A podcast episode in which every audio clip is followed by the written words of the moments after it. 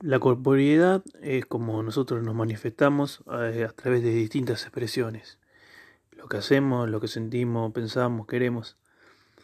Este es un proceso que se va desarrollando durante nuestra vida, eh, de manera que vamos cambiando y cuando nos, conociéndonos a nosotros mismos. También es la manera de que los demás tienen sobre nosotros eh, durante toda esta vida.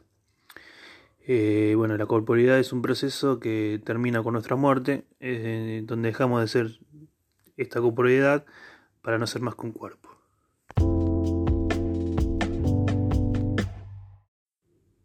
La motricidad es la realización de acciones que implican el desarrollo del ser humano, eh, la capacidad de moverse, de producir movimiento, por la que el ser humano puede moverse por sí mismo.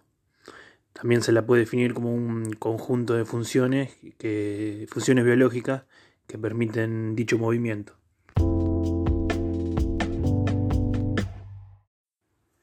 La coordinación son las fases de movimientos voluntarios que representan cambios en la posición del cuerpo y sus miembros y están organizados para realizar una acción. Un ejemplo son los movimientos que se pueden coordinar, por ejemplo, la patada y la brazada en natación. Eh, y lo que tienen es un objetivo a realizar.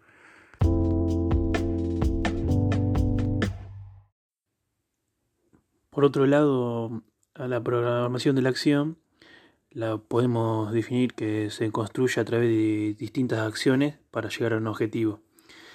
Eh, esta programación de la acción eh, está constituida por procesos de estimulación, de orientación y de eh, control, que es en la fase preparatoria, o sea, examinar las alternativas de conducta eh, con anticipación.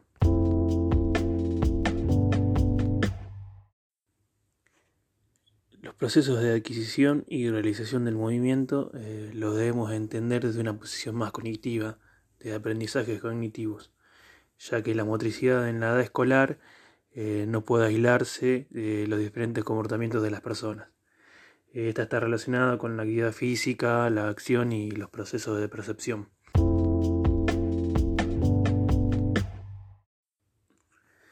Por su parte, la percepción eh, son aquellas vivencias que cada individuo, tiene a través de las sensaciones provocadas por estímulos. Este, cada persona tiene una manera diferente de estas percepciones ya sea por experiencias anteriores, por interés, por motivación. Eh, estas percepciones se van acumulando en la memoria de cada uno y van construyendo su personalidad. Eh, lo que tiene que hacer la educación física es contribuir al desarrollo de esa personalidad eh, y desarrollar también el, el desarrollo cognitivo, emocional y social. Hay dos tipos de procesos de percepción. Una es aferencia y la otra es reaferencia. La aferencia es, por ejemplo, en un movimiento deportivo, cuando vas a realizar un salto en alto, eh, la altura de, esa varilla que vas a utilizar, la dirección de, la carrera antes del impulso, la distancia que vas a recorrer, el lugar de pique y el aterrizaje. En cambio, la referencia es cuando el hombre mm, al realizar esos eh, movimientos puede realizar alguna corrección.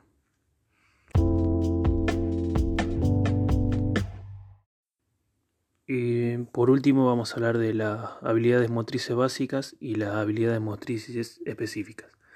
Eh, las primeras son aquellas conductas y aprendizajes adquiridos por una persona desde su nacimiento. Se caracterizan por ser imprecisas y se irán perfeccionando con el tiempo. Eh, por ejemplo, son el desplazamiento, los giros, los lanzamientos, las recepciones. Eh, debe trabajarse de un aspecto cuantitativo y cualitativo. Y por su parte, eh, las específicas son aquellas en las que se combinan esas habilidades motrices básicas para conseguir un objetivo. En este caso se realizarán juegos en donde realicen diferentes movimientos con precisión.